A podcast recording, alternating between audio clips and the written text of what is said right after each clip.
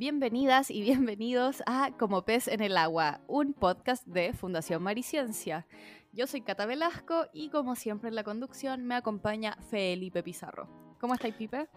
Bien, Cata, bien, bien. Y eh, contento, estamos de vuelta. Estamos de vuelta, nos tomamos un, pequeño. Ya, siempre hacemos lo mismo. Sí, no. yo, te dije, yo te dije, Felipe, de nuevo esta temporada no iba a ser continua. Y tú dijiste, sí, sí, sí. Y aquí estamos, dos semanas después, mintiéndole a la gente diciendo, uy, nos tomamos un receso. Mentira, no nos juntamos a grabar. A ver, cada vez no atrapa la vida, tenemos otras responsabilidades. ¿Ya? Pero, viste, yo no sé por qué hacemos falsas expectativas. Bueno, es que quizás somos nosotros. ¿A qué quieres jugar, Felipe? estamos engañando. Jugar? ¿Viste? Quiero jugar al juego de la responsabilidad. ya no quiero jugar a ser adulto con responsabilidades. Eh, oye, eh, aquí sí, estamos. estamos. estamos. de vuelta, sí, estamos, estamos de vuelta y con un tema contingente. Odio, porque nos importa tanto el día de San Valentín, el día del amor y la amistad. Nos importa tanto, tanto que hicimos un especial. Exactamente.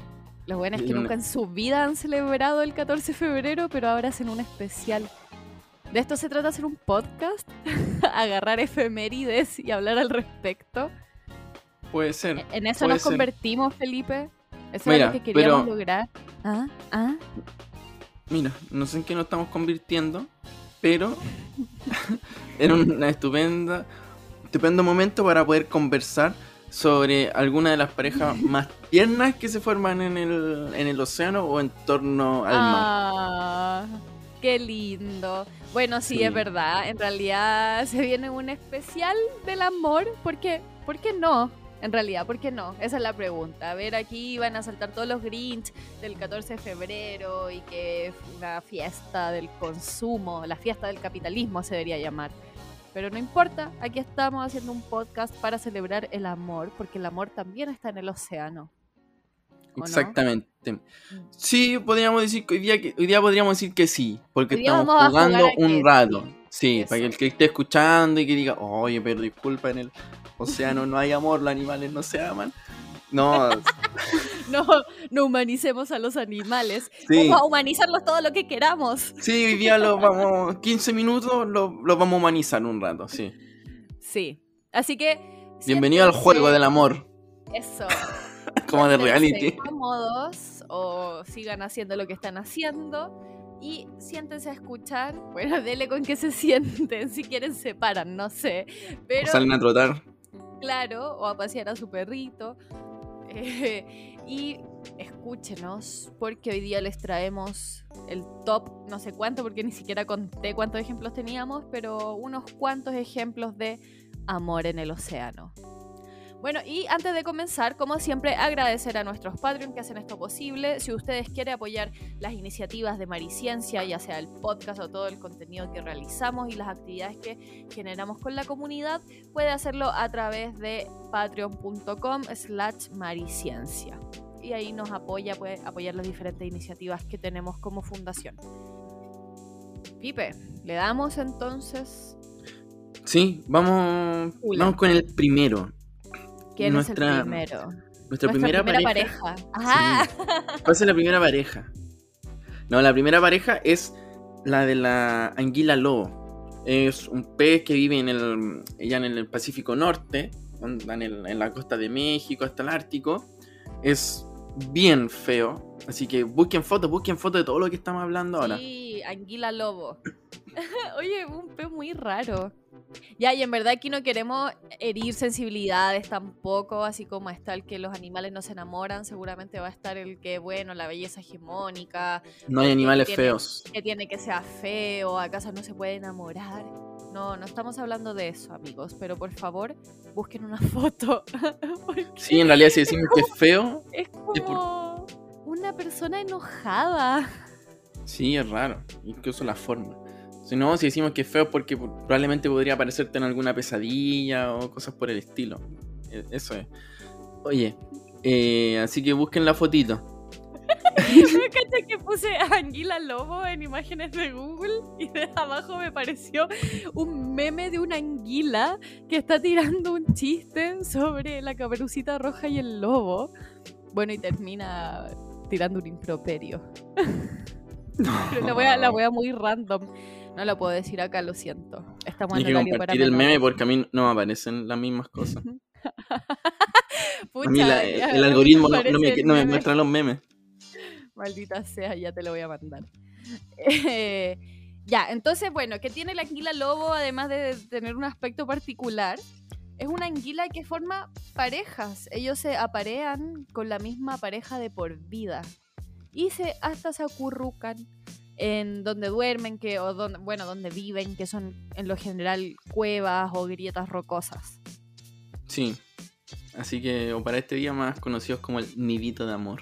El nidito de amor. ahí, te mandé el meme. Ay, lo voy a mirar. Bueno, y entonces aquí están estos peces bastante particulares en su nidito de amor, acurrucándose, viviendo la vida de pareja muy tranqui en el océano. Y además son padres súper dedicados, porque ambas... ambas... Oye, qué ordinario el meme, me encanta que me manda. bueno, eso me aparece a mí en Google, no sé qué chucha. no sé qué onda, acá todo, el algoritmo, pero no se pasó. Ah, se pasó el algoritmo. Sí, ordinario. Te este pasaste de tres, pueblos, algoritmo. Bueno, son padres muy dedicados. Ambos socios cuidan al huevo y también el territorio. Dije ambos socios. Sí, ¿por qué ¿Quiénes son socios? ¿Están firmando un contrato? bueno, ambos padres, no sé por qué dije socios. Bueno, ambos peces que conforman el vínculo sexoafectivo que tienen cuidan al huevo y también al territorio. Así es, ese era el primero, la anguila lobo. Y también existe monogamia en el mundo de los peces. Sí, en realidad creo que todo lo que vamos a nombrar es monogamia, así que después vamos a explicar también uh. por qué. bueno, la segunda pareja que teníamos es la de los pingüinos. Por supuesto. Porque no hay una cosa más tierna que una pareja de pingüinos. Sí, es verdad. Busquen fotitos también de eso. Háganse un favor. Eh, oye, bueno, y nosotros tenemos un capítulo completo de, en el que hablamos de los pingüinos. De hecho, creo que fue nuestro primer capítulo del podcast. Sí, bien apocalíptico, porque era pingüino emperador marchando hacia la extinción. Me acuerdo perfecto, porque hasta como que rima y es como muy triste. De todas formas, es un buen capítulo para poder introducirse en la vida y la cotidianidad del pingüino. Sí, tenemos un invitado tremendo en ese capítulo, se los recomiendo, de verdad. Vaya a desempolvar ese capítulo. Eh, bueno, los pingüinos forman parejas también. Sí, también forman parejas monógamas muy estables, em, con las cuales van a poder, no solamente obviamente van a tener un huevo, pero se van a turnar después posteriormente para poder incubarlos, eh, protegerlos y en algún momento también se van a turnar incluso para poder eh, ir a buscar alimento y también compartir algunas tareas de, con la cría. Y van a regresar también al mismo sitio de reproducción eh, cada año, reencontrándose con, también con sus parejas. Qué bonito. Ahí deberíamos tener como un oh, pregrabado. Sí, vamos a tener. No, mentira. eh, sí, pues los pingüinos en, Cuba incuban, incuban, incuban a los huevos y mientras uno está incubando, el otro se va a buscar comida, después se turnan y lo mismo después cuando tienen que alimentar al, pollito. Eh, Oye, ¿viste la noticia? ¿Cuál? ¿Cuál? La de los dos pingüinos machos que también estaban cuidando un huevo, parece, ¿no? Como hace una Pero en un zoológico. Sí, en el zoológico de Nueva York, eh, una pareja de pingüinos homosexuales, Elmer y Lima. Ya ambos machos eh, adoptaron un bebé pingüino que nació de otra pareja. No sé qué le pasó a la otra pareja, pero ellos adoptaron. Tenían problemas con la pensión. Sí. Y bueno, y la cosa que... La cría en, el medio. Y... y cómo se llama, y lo, estos padres lo adoptaron. Exactamente. Y eso fue.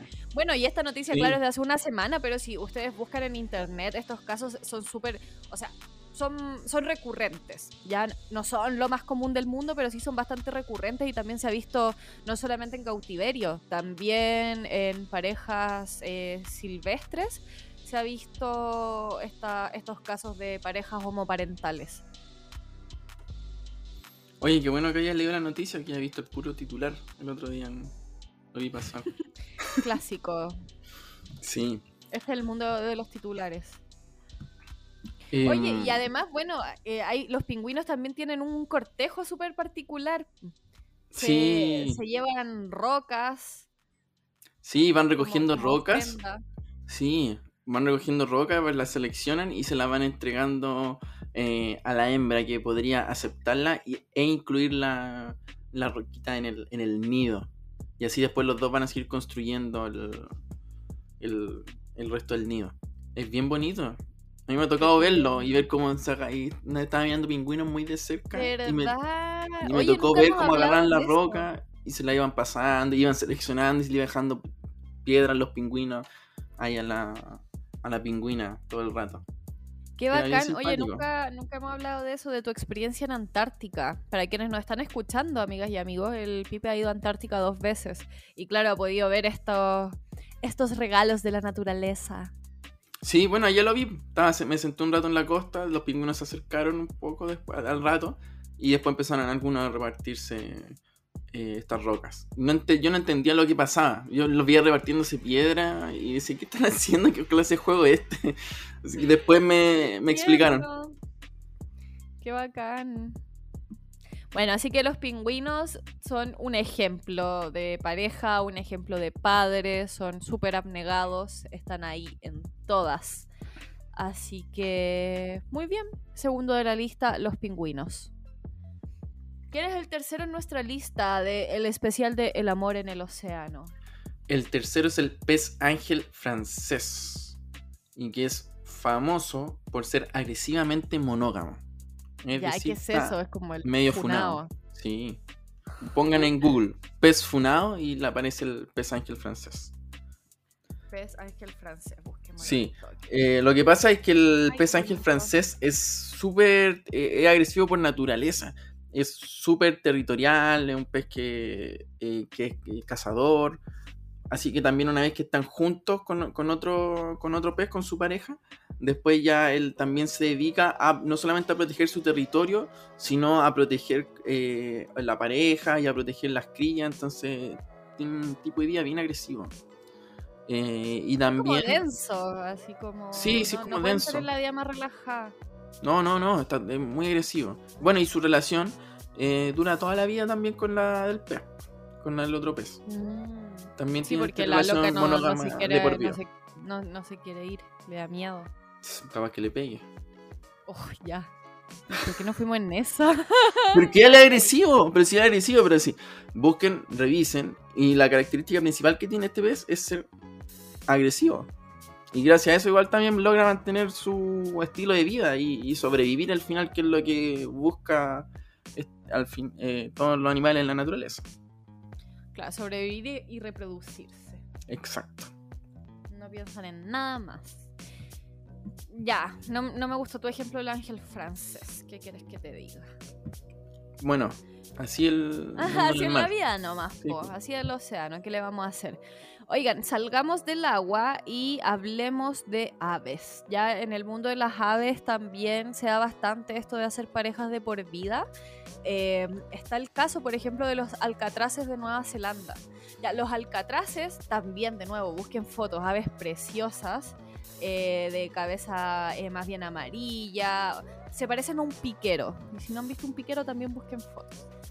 Bueno, de hecho creo que un piquero es un alcatrazo, ¿no? Ah, no lo sé. Me pillaste. Pero se parecen bastante, yo vi las fotos y se parecían bastante. El piquero es el alcatraz chileno, la variegata. Ah, buena. Mira. Mira.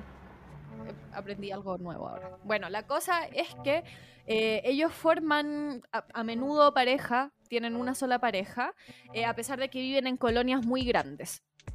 Eh, algunas parejas se van a unir durante algunos años, pero otras permanecen juntas de por vida. Y además cuando se unen, eh, se celebra con rituales que incluyen estirar el cuello, tocarse el pico.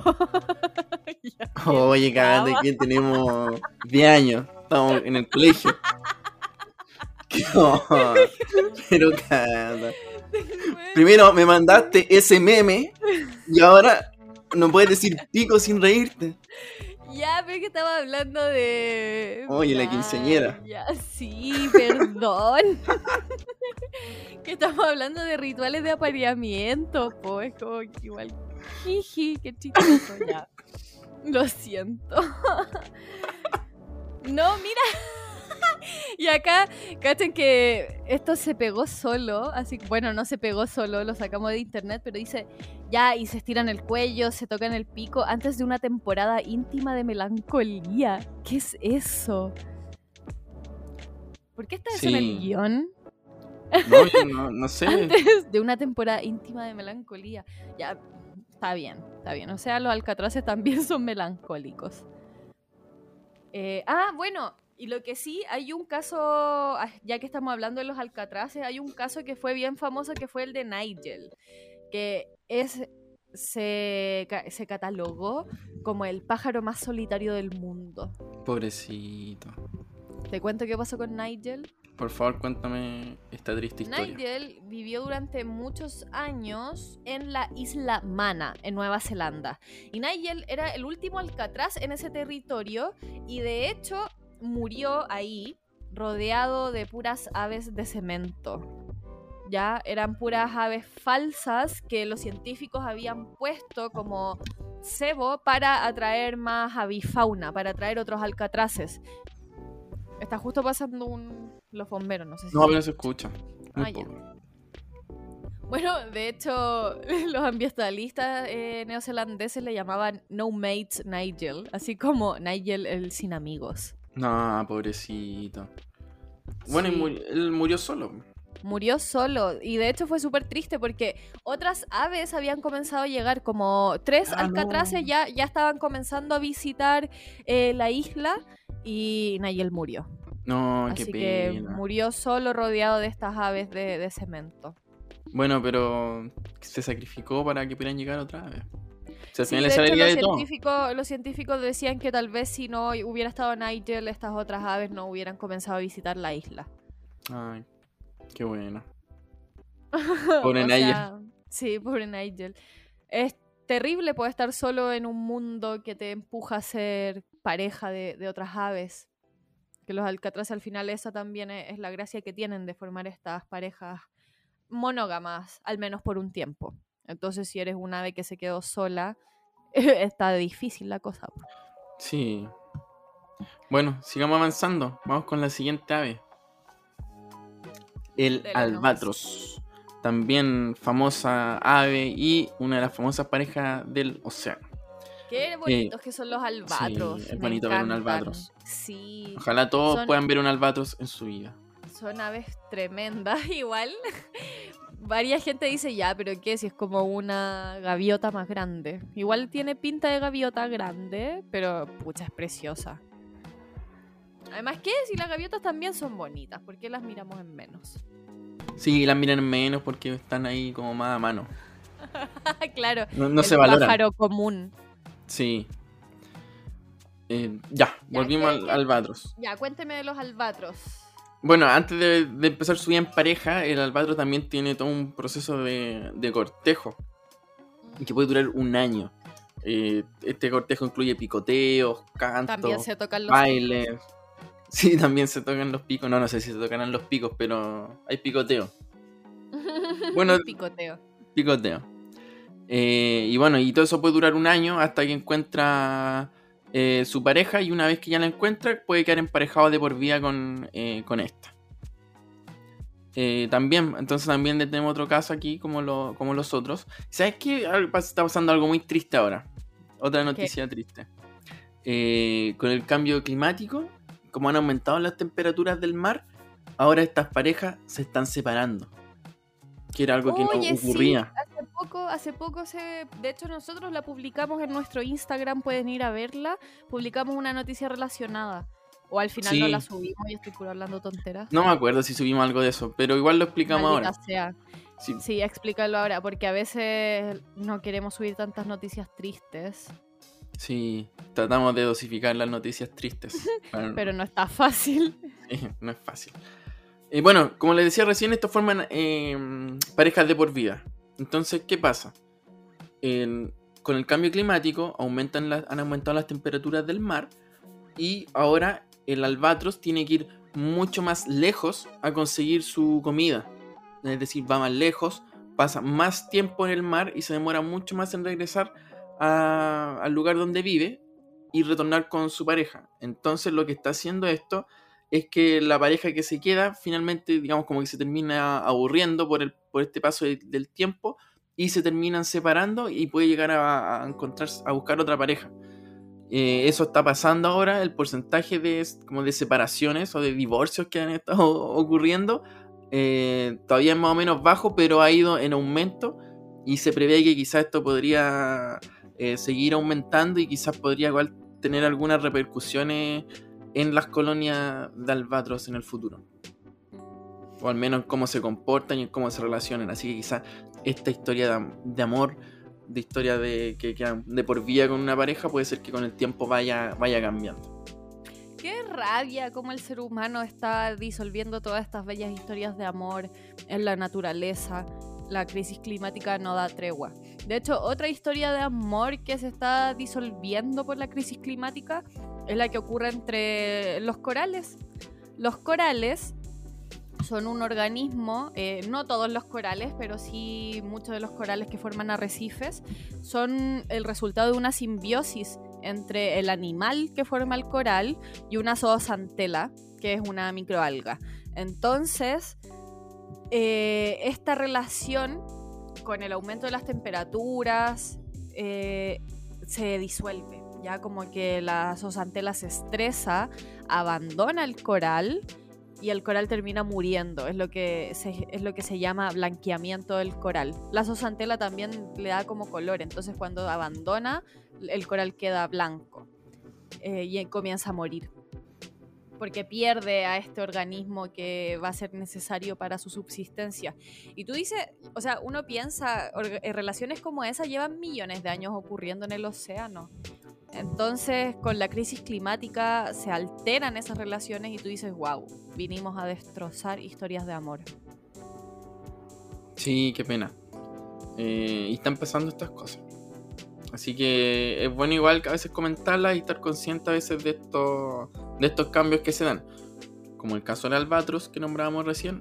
Y algo que todavía se, están se está dando en un porcentaje bajo, pero que ya está pasando como siempre, igual todavía hay tiempo igual de poder revertir estas cosas, tomar medidas y evitar que esto eh, siga empeorando. Y llegue Vamos todos por la acción climática. Vamos, que se puede, gente. Vamos, vamos. Sigamos avanzando a cosas más lindas. Sí, hablemos de las nutrias, porque las nutrias, ay, por favor, vayan a buscar una foto de nutrias durmiendo. Nutrias durmiendo, nutrias nadando es que se toman la manito. es la imagen más tierna del día, de verdad, vayan, vayan. Ya, y si esa postal no es amor, yo de verdad no sé qué lo sea. Bueno, hay una foto de un bebé nutria durmiendo en la pancita de su mamá. Su mamá está flotando boca arriba y tiene la nutria bebé en su guatita. Coche, tu madre, qué lindo. Bueno, Me son de lo más tierno. Ya, así que las nutrias se aman y nadie puede decir lo contrario. Sí, solo queríamos decir eso de las nutrias, que son tiernas y que no se quieren separar y andan de la manito todas juntas con las crías, de guatitas flotando. Se toman de la mano para que no se los lleve la corriente. Sí. Sí, eso, eso queríamos decir de las nutrias. Y, pueden ir a escuchar. ah, dime. Eh, que también las nutrias hacen, bueno, no solamente son tiernas y se dan la mano, sino que hacen su vida en, parejas, viven, cazan, eh, se mueven de lugares, juegan incluso, duermen juntas, eh, tienen vidas bastante sociales. Sí, sí, son animales bien, bien complejos y, bien tiernos. Sí. algo ibas a decir de las nutrias, del capítulo. No, lo único que quería decir ya era que quieren saber más de las nutrias o, una cosa de las nutrias, vayan a escuchar unos dos capítulos atrás que grabamos sobre las nutrias. El efecto nutria. Y está, está bueno, ese no está triste, ¿eh? de verdad. de verdad no decimos nada malo. O tal vez sí. Depende, depende de cómo lo sientan. Sí, pero no es un capítulo muy light, muy entretenido. Van a aprender algo nuevo, se los aseguro. Ya. Sigamos avanzando. Sigamos avanzando. ¿Quién más tenemos por acá? Creo que nos queda el último, ¿no? Sí. Ya. Caballitos de mar. Caballitos de mar. Caballitos de mar que van a pasar días cortejando a su futura pareja. Tratando de ahí de, entusiasmarla.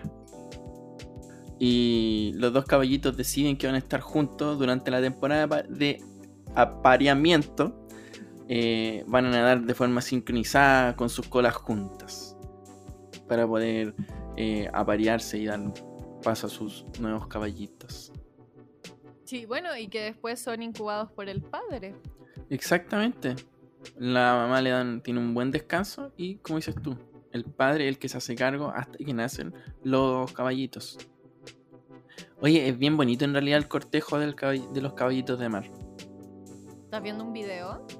No, pero he visto videos. Y recomiendo a todos los que están escuchando de que después de esto vayan a YouTube y busquen el cortejo del caballito de mar, que los van a ver haciendo estos nados sincronizados, agarrándose de la colita, después nadando juntos de la colita, ¿sí? como agarrado. Es bien lindo. Qué bello. Ya voy a buscar. Yo debo admitir que no los he visto. No, es bien bonito. Eh, ahí búsquenlos. Búsquenlos. Y bueno, y después pueden ver más videos ya después del macho, quizá incubando, incluso hay videos ya después cuando se liberan los, los nuevos caballitos al, mar. Eh, hay hartas cosas por ahí.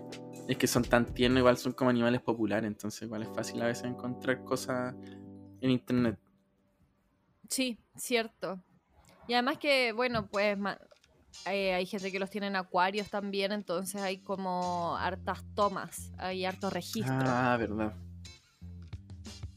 Oye, eh, creo que eso era lo que teníamos preparado nuestra humilde lista de organismos que se aman.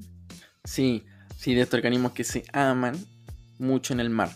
Pero ahora viene la parte, igual queríamos explicar también brevemente por qué al final pasan estas cosas o por qué estos animales deciden eh, tener esta vida monógamas y recurrir siempre eh, a la misma pareja, incluso cuando después de que se separan quizás por una temporada larga, vuelven al mismo sitio para, para reencontrarse.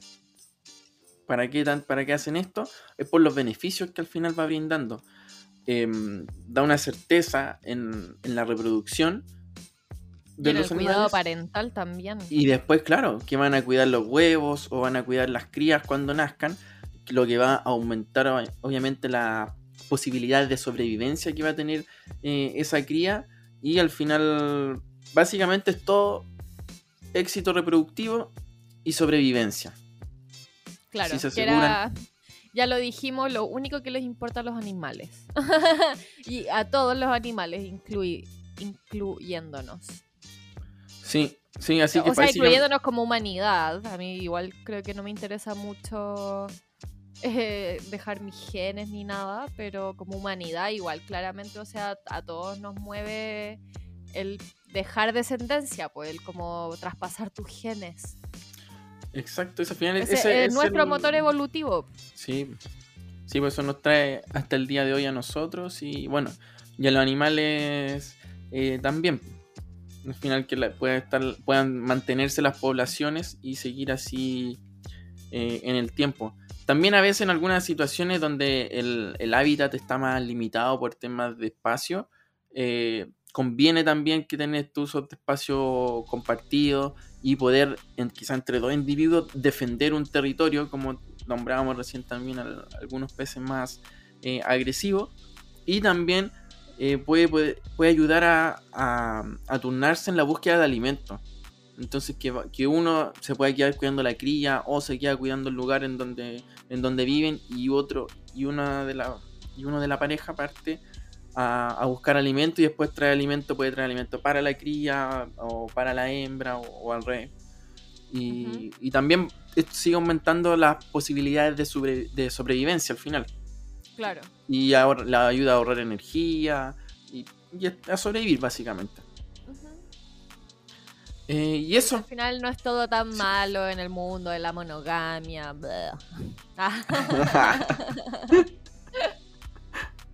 ya, sí, sí. Hay cosas buenas. Al menos a estos organismos les resulta. Exactamente. Si quieren sobrevivir como estos animales en las claro, si quieren ir a vivirse ahí al, al medio salvaje, pueden ser monógamos, sobrevivir con una pareja. Bueno, eso era lo que teníamos preparado para el día de hoy, en nuestro especial del Día del Amor. Espero que lo hayan disfrutado. Pueden ir a revisarlo, la hayan visto las imágenes de algunos de los animales. Nosotros igual vamos a estar compartiendo a través del Instagram algunas fotitos. Sí.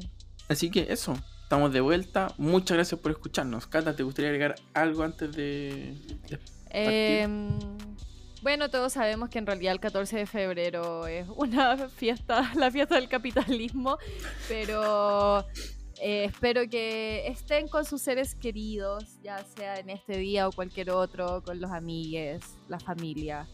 Em, han sido años duros de pandemia, así que el amorcito nunca viene mal.